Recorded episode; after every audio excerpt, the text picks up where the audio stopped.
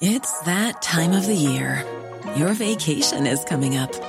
You can already hear the beach waves, feel the warm breeze, relax, and think about work. You really, really want it all to work out while you're away. Monday.com gives you and the team that peace of mind. When all work is on one platform and everyone's in sync, things just flow wherever you are. Tap the banner to go to Monday.com.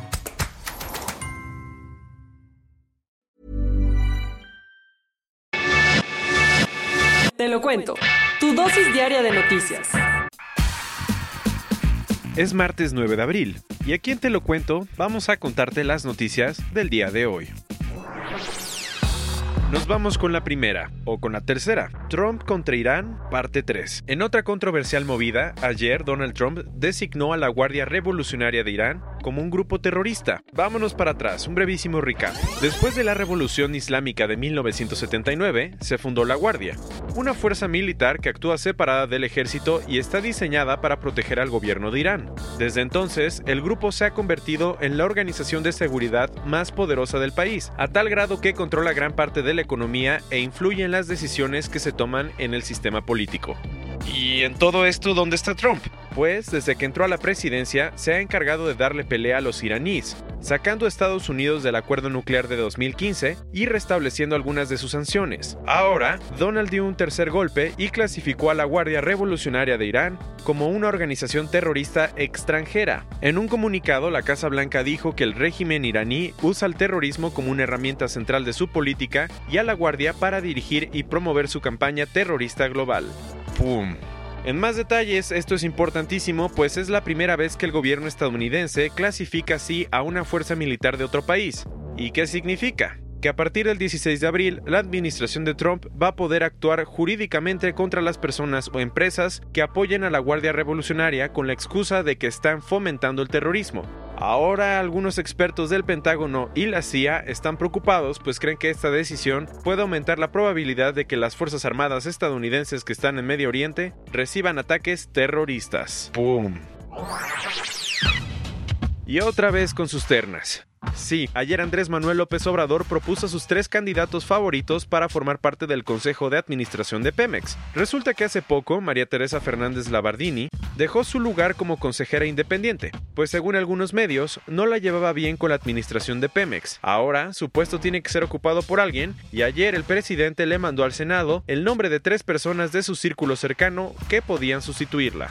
¿Quiénes son? Edmundo Sánchez Aguilar, un doctor en finanzas por Harvard que fue parte de la terna para consejeros de la Comisión Reguladora de Energía, pero fue rechazado. Juan José Paullada, el estratega fiscal del Plan Sexenal de Andrés Manuel López Obrador y antiguo titular de la Procuraduría Fiscal de la Federación. Y José Eduardo Beltrán Hernández, ingeniero petrolero y presidente del Consejo Político Estatal de Morena en Tabasco. Ahora solo falta que el Senado apruebe el mejor. Lo que le preocupa a muchos es que el Consejo pierda su balance. Acuérdate que sus miembros son el secretario de Hacienda, el de Energía, otros tres funcionarios del gobierno y cinco consejeros independientes. María pertenece a los últimos y digamos que los candidatos de AMLO de independientes tienen poco. ¡Liberen a Willy! Una buena noticia para el mundo animal. Ayer Rusia dijo que iba a liberar a casi 100 ballenas que estaban enjauladas. Todo empezó el año pasado cuando se filtraron las imágenes de algunas ballenas que estaban en pésimas condiciones, encerradas en una bahía cerca de Nakoda, una ciudad al este de Rusia. ¿Qué hacían ahí? Las 11 orcas y 87 belugas iban a ser vendidas a China, algunas para terminar en acuarios. Para su suerte, el gobierno ruso intervino hace meses y le encargó a las autoridades locales que liberaran a los animales. Y entonces, ayer el gobierno de Putin anunció que va a liberar a las ballenas con ayuda de un equipo de científicos expertos. Nivel Jean-Michel Cousteau, el hijo del famoso explorador francés, los lidera. Eso sí, como los cetáceos no están muy sanos, las autoridades van a establecer un centro de rehabilitación. La idea es que ahí se recuperen antes de regresar a su entorno natural para que puedan sobrevivir. Y para que no vuelva a pasar algo así, el Servicio de Seguridad de Rusia presentó cargos contra cuatro de las empresas que estuvieron involucradas en la captura de estos animales. Buenísimo. Llegamos a otros cuentos, y por si tenías duda, las finanzas sí pueden ser interesantes. Ayer se inauguró el primer museo en México dedicado a difundir y promover nuestra historia y cultura bursátil. ¡Órale! MUBO es el nuevo museo de la Bolsa Mexicana de Valores y hace un recorrido cronológico de sus 125 años y de los orígenes de otras plazas bursátiles del mundo. ¿Qué puedes encontrar? Pues el espacio que expone piezas antiguas como pizarrones de cotización y cabinas telefónicas en donde se hicieron las primeras negociaciones. Prepárense Uber y Netflix. Pues ayer Arturo Herrera, el subsecretario de Hacienda, anunció que tiene en mente un plan para que las plataformas digitales empiecen a pagar impuestos a partir de 2020. Herrera explicó que aunque va a cumplir su compromiso de no aumentar impuestos durante la primera mitad del sexenio, sí planea integrar en el paquete económico 2020 una medida para que Hacienda le cobre impuestos a este tipo de compañías que se desarrollan dentro del comercio electrónico. ¡Pum! En la Copa Mundial FIFA 2018, los aficionados usaron nada más y nada menos que 3.2 millones de vasos y como el desperdicio era enorme, Budweiser, la cerveza oficial del evento, decidió ponerse creativa. ¿Qué hizo? Voló a Sochi, Rusia, para crear el Budweiser Recop Arena, un nuevo campo de fútbol hecho de más de 50.000 vasos. Una locura. Lo curioso es que el color blanco de los vasos que se usó hace que el pasto parezca que está cubierto de nieve. Órale.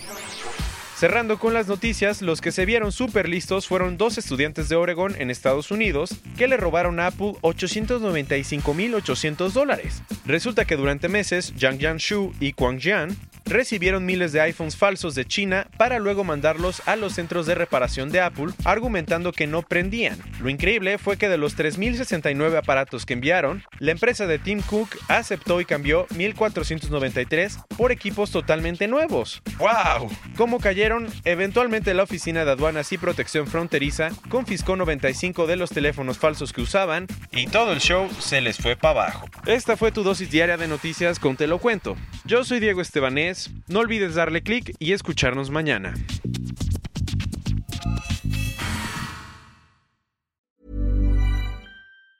Planning for your next trip? Elevate your travel style with Quince. Quince has all the jet setting essentials you'll want for your next getaway, like European linen, premium luggage options, buttery soft Italian leather bags, and so much more. And it's all priced at 50 to 80% less than similar brands. Plus, Quince only works with factories that use safe and ethical manufacturing practices. Pack your bags with high-quality essentials you'll be wearing for vacations to come with Quince. Go to quince.com slash trip for free shipping and 365-day returns.